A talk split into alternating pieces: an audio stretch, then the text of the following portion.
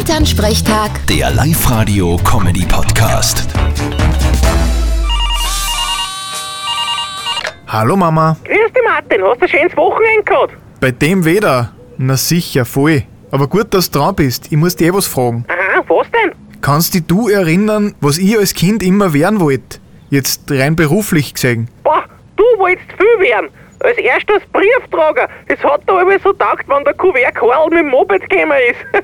Stimmt, mit der Maurersax. Und was wollte ich sonst noch werden? ja, Baggerfahrer wolltest du mal werden, wie es denn gesehen hast, wie der Nachbar seinen Hausbahn angefangen hat. Das verstehe ich. Der ist gemütlich in seinem Bagger gesessen und die anderen haben kackelt. Naja, mit körperlicher Arbeit hast das du ja nie so gehabt. Über das handwerkliche reden wir da gar nicht.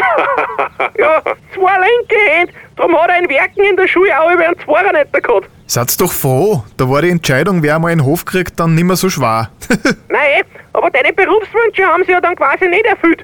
Jetzt bist du beim Radio. Was machst denn du da eigentlich den ganzen Tag? Man hört dich ja nie. doch, doch, manchmal bin ich zum Herrn.